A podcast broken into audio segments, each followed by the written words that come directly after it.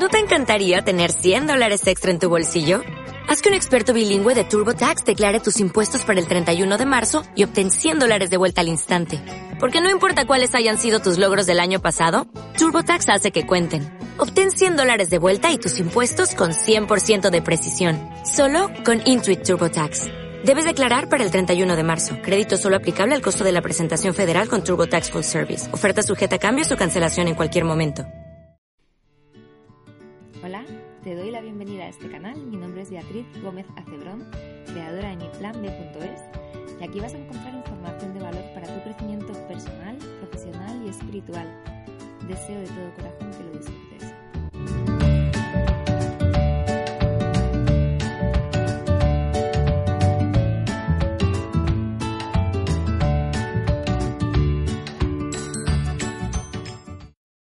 Hola, ¿qué tal? ¿Cómo estás? Bueno, espero que estés muy bien. Yo me he venido aquí a como a un kilómetro y medio de donde vivo. Estoy, hay una una capilla que llaman aquí como una especie de ermita y me gusta sentarme a veces a escribir, a veces a leer y a veces a hacer audios como hoy. Eh, tengo unas vistas buenas, muy guays. Decían que esta semana, esta semana iba a llover por aquí toda la semana. Y no, ha llovido a ratos. Ahora mismo hace calor y entre nube y sol hace un día excepcional para, para pasear. Acabo de terminar de hacer otras cosas de mi plan B. He tenido un momento mágico con una canción asturiana antes de venirme de paseo y he venido todo el camino alucinada y agradeciendo, ¿no? Tanto, tanto que de verdad como siempre te comparto en los últimos meses, no tengo palabras. Hay tanto que agradecer y tanto por lo que alucinar a cada instante que es indescriptible. Y bueno, pues hay sonidos. Pues mira, ahora mismo pasa una furgoneta, que es la furgoneta del panadero, que viene a repartir pan a toda esta zona. Hay un señor que parece que está cortando leña a lo lejos, en una casa que parece la casa de, de Dorothy en el Mago de Oz. hay vacas, a lo mejor escuchamos perros porque hay una casa cerca que tiene perros, pues bueno, ese es, ese es mi entorno ahora mismo. Muy verde, lleno de mariposas y, y muy espectacular, como es Asturias. Eh, nos quedamos en la, en la página 17 de teoría, por lo tanto hoy empezamos por la 18, que es el capítulo 2, y habla de la separación y la expiación. Empezamos. Los orígenes de la separación. Bueno, entendemos que separaciones, bueno, lo entendemos, ¿no? De teoría lo sabemos bien, pero lo voy a repetir. separaciones, eh, el mundo dual. Hay veces que me dice la gente, ¿pero qué es eso del mundo dual? ¿no? El mundo dual es la separación. El mundo dual es eh, pensar que lo que yo soy empieza y acaba en mi cuerpo y lo que tú eres empieza y acaba en el tuyo. Y entre la separación, entre la distancia que nos separa a ti y a mí, mm, no hay nada y no tenemos nada que ver. ¿no? Y luego está la unidad, que es entender que yo no soy mi cuerpo, que yo soy una con el todo, por lo tanto no existe separación en lo que es solo uno. Bien. Es abstracto, es una cosa que no se puede entender porque no tiene comprensión, se tiene que sentir. Y dice, la capacidad de extenderse es un aspecto fundamental de Dios, que Él le dio a su Hijo. En la creación Dios se extendió a sí mismo a sus creaciones y les infundó las mismas la misma amorosa voluntad de crear que Él posee. No solo fuiste plenamente creado, sino que fuiste creado perfecto. No existe vacuidad en ti. Debido a la semejanza que guardas con tu Creador, eres creativo. Ningún hijo de Dios puede perder esta facultad, ya que es inherente a lo que Él es, pero puede usarla de manera inadecuada al proyectar. Bien. Todos somos seres creativos, pero si no somos conscientes de que lo somos, podemos crear proyecciones, que el curso lo llama fabricación. ¿Ves? Pero todo tiene que ver con lo que hemos originado nosotros y nosotras. Si lo sabemos, podemos crear con conciencia, podemos crear un mundo amoroso. Si somos desconocedores de esto, no dejamos de crear, pero podemos liar, liar catástrofes muy grandes con nuestras proyecciones. que no dejan de ser también creaciones o fabricaciones nuestras. Pero estamos constantemente creando. ¿Ok? Mira, yo eh, lo he puesto antes en mi Facebook personal. He terminado de trabajar esta mañana en, eh, en cositas en mi plan B. Y bueno, he dicho, venga, me voy a dar una ducha y me voy a dar un paseo y a grabar el audio del curso de los milagros, ¿no? En cuanto salí de la ducha, había una música a todo trapo eh, en un pueblo muy, muy, muy silencioso. Y era la canción que escuché la primera vez en Asturias, ¿no? En el segundo pueblo en el que estuve, de mano de un cantautor que es muy famoso por la zona de, Piloña, de Aladro. Y esa canción para mí supuso como mi banda sonora, ¿no? Cuando la escuché mm, lloré de emoción y, como que me rendí a Asturias, ¿no? Dije, mira, Asturias, lo que quieras de mí, aquí estoy. ¿no? Así, tal cual, lo sentí, sentí, me rindo a ti. Lo que, lo que quieras de mí, aquí estoy, ¿no? Sé que tengo que estar aquí. Eh, en el último artículo compartía que ahora mismo estoy en la fase de la inocencia, ¿no? Es aquí, ha sido una toma de conciencia, una revelación que he tenido en los últimos días. Muy bestia. Y claro, esta canción la estaba poniendo un niño de cinco años en el coche de su abuelo y he ido corriendo a decirle cuál, qué canción era porque no me sabía el título. Lo había escuchado, lo he escuchado como en varias fiestas asturianas, pero nunca he llegado a, saber cuál era el título de la canción, por lo tanto no lo había buscado. Y, me, lo ha, buscado en su disquito que tenía, ¿no? He venido todo el camino, de verdad, alucinando y emocionada, repitiéndome esta canción que se llama Viento del Norte, por si la quieres buscar. Es increíble el mensaje que trae, era un mensaje como escrito para mí, ¿eh?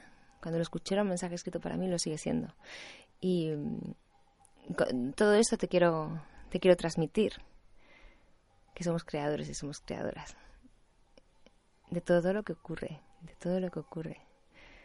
Todo, todo está orquestado a tu mirada. Pero qué importante es tener una mirada elevada. Eh, qué importante es tenerla. Para que lo que ocurran lo que veas, lo que transmitas, lo que compartas, lo que se expande, sea así. Sea, mm, sea así, dichoso, ¿no? Dichoso, vaya. Lo que yo he experimentado, lo que experimento el 90% de mi tiempo es dicha. Lo que he experimentado hace un rato es dicha pura, ¿no? Creada por mí. Es que quiero insistirte en eso. Estamos siempre creando. Y cuando son proyecciones, pues también las estamos creando. También las estamos creando. Dice, el uso inadecuado de la extensión, la proyección, tiene lugar cuando crees que existe en ti alguna carencia o vacuidad y puedes suplirla con tus propias ideas en lugar de con la verdad. Este proceso comprende los siguientes pasos. Primero, crees que tu mente puede cambiar lo que Dios creó. Segundo, crees que lo que es perfecto puede volverse imperfecto o deficiente. ¿no? Mm, cuando decimos todo es perfecto, pero si me acaba de dejar la pareja o, acabo de... se me acaba de quemar la comida o me acaban de echar el trabajo, que es perfecto. Que no juzgues, que es perfecto. Tú no juzgas, tú, tú, tú solamente aceptas. Porque lo que Dios tiene para nosotros va más allá de lo que de nuestras proyecciones, va más allá de lo que nosotros juzgamos como perfecto, como, como imperfecto o como bueno o malo. Pero si no hacemos esta, esta reflexión, pues creemos que lo perfecto puede volverse imperfecto o deficiente. ¿Es perfecto que se me queme la comida? Claro. Pero si, si no tengo la visión de Dios, es imperfecto o deficiente, porque me he quedado sin el, sin el guiso. ¿Crees, y tercero, ¿crees que puedes distorsionar las creaciones de Dios, incluido tú? Cuarto, ¿crees que puedes ser tu propio creador y que estás a cargo de la dirección de tu propia creación? Es decir, crees que eres tú quien te tienes que sacar las habichuelas. Tu mente ego, ¿eh? Me refiero. No mente Dios. Tu mente ego, tú crees que te tienes que sacar tus habichuelas. Entonces eres tú el que tienes que organizarte todo. No puedes esperar que nada se dé ni que nada suceda porque lo tienes que hacer tú. Esas distorsiones relacionadas entre sí son un fiel reflejo de lo que realmente ocurrió en la separación o desvío hacia el miedo. La separación o desvío hacia el miedo toda separación es miedo. Toda. Aunque sea un, ay, como, aunque sea una separación de amor egoico, me da igual, es miedo. Para que entendamos lo que es miedo. Miedo no es solo estar aterrorizada, miedo es separación. Separación, en el sentido de que, claro, si yo soy un cuerpo separado, yo soy sola, estoy sola, soy un apéndice que se ha soltado y me las tengo que ingeniar yo sola. Por lo tanto, miedo no, pavor. Es que es muy potente. Es que, mira, te iba a contar un montón de cosas ahora, pero no, no te las voy a contar porque podría, podría eternizarme. Pero te podría contar tantas cosas de esta, de esta índole que, que ocurren cada día. Cada día, con, un día, tendría para, para hablarte durante cinco semanas, ¿no? De todo lo que ocurre, ¿no? De todo lo que nos puede llegar a ocurrir cuando de verdad estamos en esa ascensión. Estas distorsiones relacionadas entre sí son un fiel reflejo de lo que realmente ocurrió en la separación o desvío hacia el miedo. Nada de eso existía antes de la separación ni existe realmente ahora. Todo lo que Dios creó es, semejante a Él. La, extensión, tal como Dios la emprendió, es similar al resplandor interior que los hijos del Padre han heredado de Él. Su verdadera fuente se encuentra en su interior. Eso es tan cierto con respecto al Padre como al Hijo. En, el sentido, en ese sentido, la creación incluye tanto la creación del Hijo de Dios como las creaciones del Hijo una vez que su mente ha sanado. Es decir, cuando la mente está sanada, sanada que quiere decir cuando no está en el miedo, que está en el amor, somos extensión de la creación de Dios. Pero necesitamos una mente sanada, que es para lo que se hace el curso de los milagros, ¿no? Ayer cenaba con alguien le explicaba, eh, hablábamos del curso de los milagros, porque hoy precisamente tengo un evento de un curso de, un curso de milagros aquí en, en, Piloña, en Infiesto. Y entonces hablábamos un poco de esto y yo le decía, un curso de milagros te sana la mente, principalmente, te, te restaura la mente. La mente está como una cabra, como una regadera, pero un curso de milagros te la ordena y te la deja recta. ¿Para qué? Para que Dios pueda entrar, básicamente. Eso es un curso de milagros, ¿no? Para que tengas hueco, para que haya hueco, para que entre lo que tiene que entrar. Un curso, yo siempre lo digo, cuando empecé a hacer un curso de milagros, yo cada vez me sentía más inteligente, tal cual te lo, te lo cuento, ¿eh? ¿Y por qué? Pues porque yo sentía que mi mente veía con más claridad, iba de la A a la B sin dar vueltas, eh, había mucho menos ruido, mi mente estaba sanando.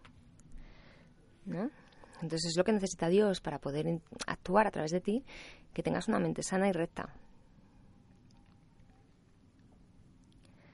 Esto requiere el libre albedrío con el que Dios le dotó, ya que toda creación amorosa se otorga libremente en una línea continua, en la que todos los aspectos tienen el mismo rango.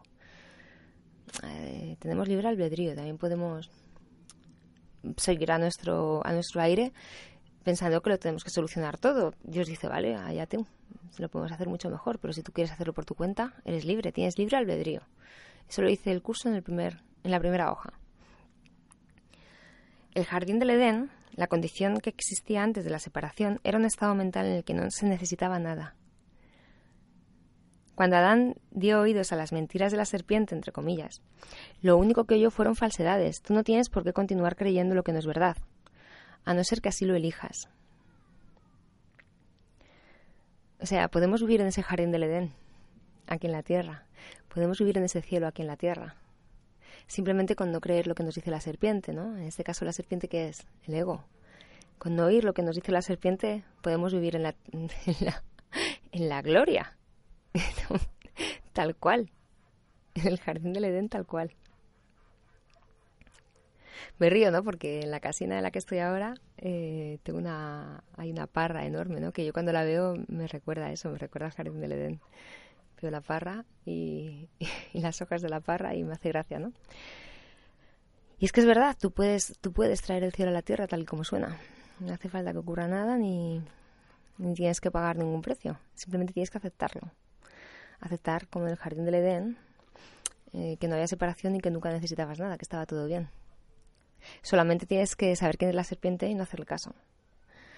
Todo ello puede literalmente desaparecer en un abrir y cerrar de ojos porque no es más que una percepción falsa. O sea, estamos a un instante de descubrir el Edén, de descubrir el cielo delante nuestra.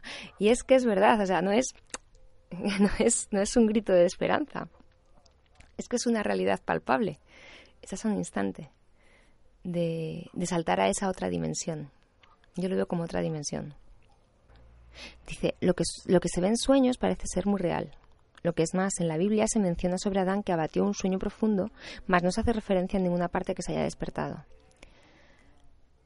Y um, cuando tú estás soñando por la noche, a que te parece todo muy real. Mm, mm, tú estás soñando y, y, para ti, a no ser que tengas la facultad de tener un sueño lúcido mientras duermes por la noche, es todo real. Ahora es lo mismo. Estás soñando. Atiende, estás soñando. Y te parece que es todo muy real.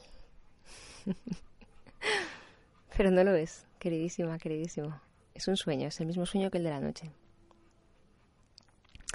Y dice eso, ¿no? Dice, en la Biblia se dice que Adán se durmió, pero no se dice que se no, se dice en ningún lado que se haya despertado. Estamos en el sueño de Adán, ¿no? Y ahora estamos jugando a despertarnos de este sueño.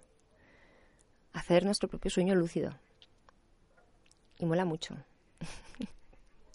El mundo no ha experimentado todavía ningún despertar o renacimiento completo. Un renacer así sería imposible mientras sigas proyectando o creando falsamente. Ya lo dice el curso, creo que lo hablamos la semana pasada o la vez anterior, ¿no?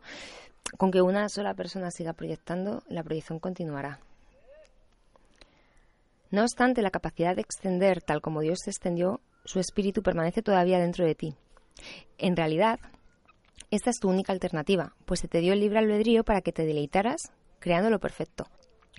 Todo miedo se reduce en última instancia a la básica percepción errónea de que tienes la capacidad de usurpar el poder de Dios. Por supuesto no puedes hacer eso. Es decir, eh, jugamos a sernos dioses, pero en el sentido más pobre de la palabra.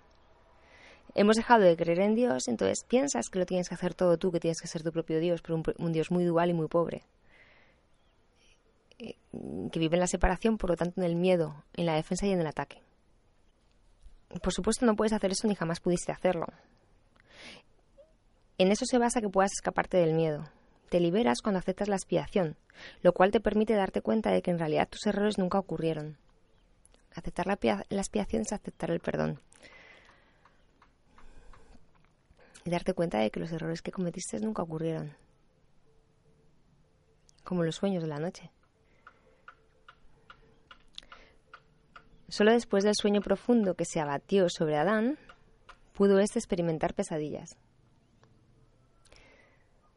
Te caes en un sueño profundo y solo en ese sueño profundo en el que te, olvidas de que estás durmiendo, tienes pesadillas y te las crees. Y vienen dragones de tres cabezas a asustarte. Pero el dragón no existe.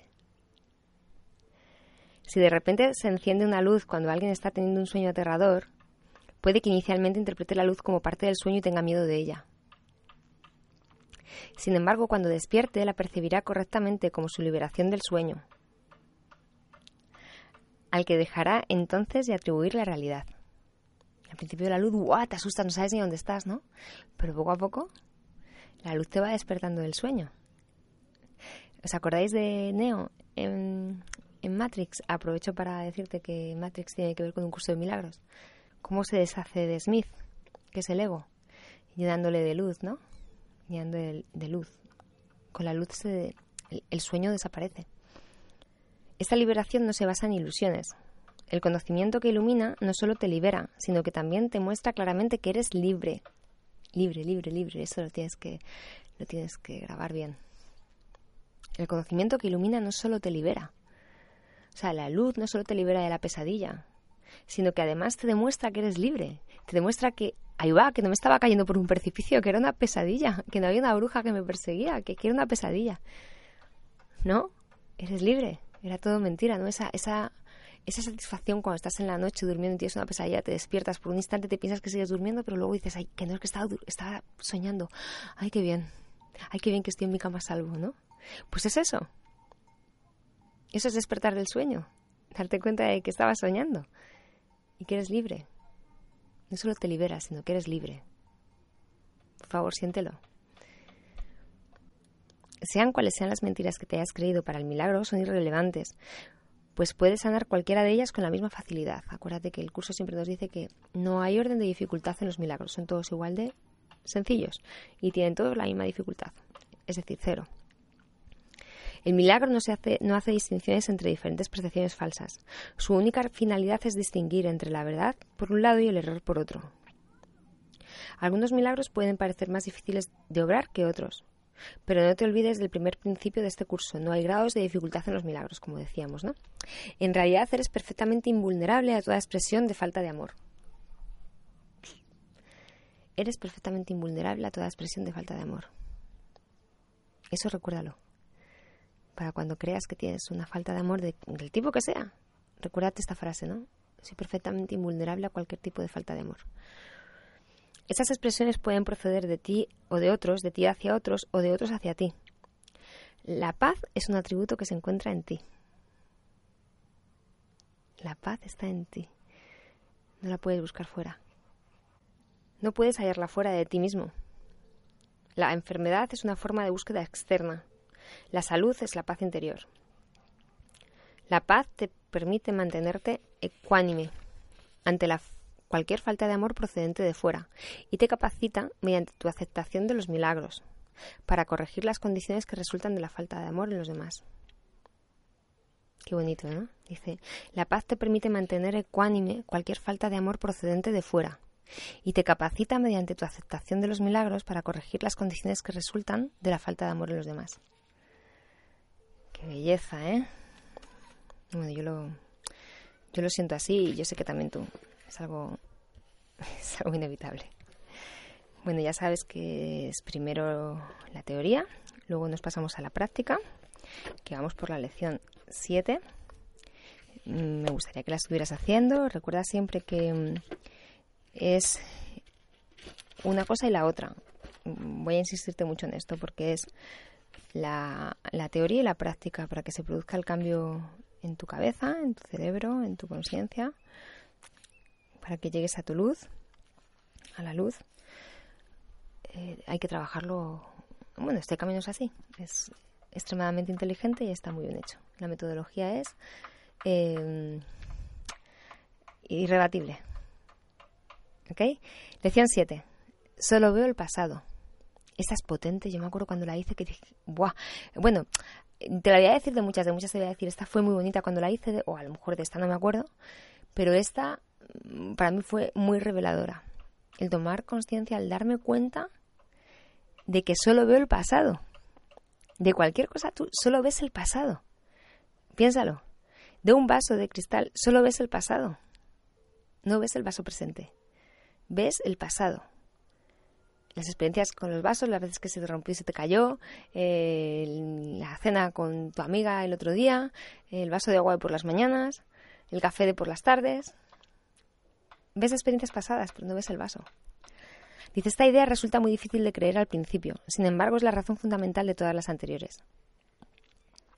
Es la razón por la que nada de lo que ves significa nada. Es potente, ¿eh? Nada de lo que ves significa nada porque no lo estás viendo. Estás viendo el pasado. Es la razón por la que le has dado a todo lo que ves todo el significado que tiene para ti. Es la razón por la que no entiendes nada de lo que ves. Es la razón por la que tus pensamientos no significan nada y por la que son como las cosas que ves. Es la razón por la que nunca estás disgustado por la razón que crees. Es la razón por la que estás disgustado porque ves algo que no está ahí. Cambiar las viejas ideas que se tienen acerca del tiempo es muy difícil porque todo lo que crees está arraigado en el tiempo y depende de que no aprendas estas nuevas ideas acerca de él. Sin embargo, esa es precisamente la razón por la que necesitas nuevas ideas acerca del tiempo. Esta primera idea acerca del tiempo no es realmente tan extraña como puede parecer en un principio. Observa una taza, por ejemplo. ¿Estás realmente viendo la taza o simplemente revisando tus experiencias previas de haber levantado una taza, de haber tenido sed, de haber bebido en ella, de haber sentido su borde rozar tus labios, de haber desayunado y así sucesivamente? Me hace gracia que ponga el ejemplo de la taza. Yo puse el del, el del vaso, debe ser que algo de eso me acordaba, ¿no? Pues tú observa la taza y haz lo que te dice el curso. ¿Y no están acaso tus reacciones estéticas con respecto a la taza basadas a sí mismo en experiencias pasadas? ¿De qué otra manera si no sabrías que esa clase de taza se rompería si la dejaras caer? ¿Qué sabes acerca de esa taza? Sino lo que aprendiste en el pasado. No tendrías idea de lo que es si no fuera por ese aprendizaje previo. ¿Estás entonces viéndola realmente? Mira a tu alrededor. Eso se aplica igualmente a cualquier cosa que veas. Reconoce esto al aplicar la idea de hoy indistintamente a cualquier cosa que te llame la atención. Por ejemplo, solo veo el pasado en este lápiz. Solo veo el pasado en este zapato. Solo veo el pasado en esta mano. Solo veo el pasado en este cuerpo. Solo veo el pasado en esta cara. No te detengas en ninguna cosa en particular, pero recuerda no omitir nada específicamente. Mira brevemente cada objeto y luego pasa al siguiente. Tres o cuatro sesiones de práctica cada una de un minuto más o menos de duración bastarán. Bueno, es, genial ese ejercicio, ¿eh? Ya lo verás. A mí me encantó, porque para mí, como te decía, fue revelador. Fue darme cuenta de verdad que nunca estaba viendo lo que tenía delante. Y sabes, el darte cuenta de eso te transporta directamente al presente. Al presente. Y bueno, pues hasta aquí hoy. Me despido de ti con un abrazo muy fuerte. Te agradezco como siempre que compartas esta información, que la camines y que la expandas, que te reconozcas como quien eres. Y como, siempre te digo, que si tienes algún tema que sugerirme, encantada de escucharte. Que pases un feliz día.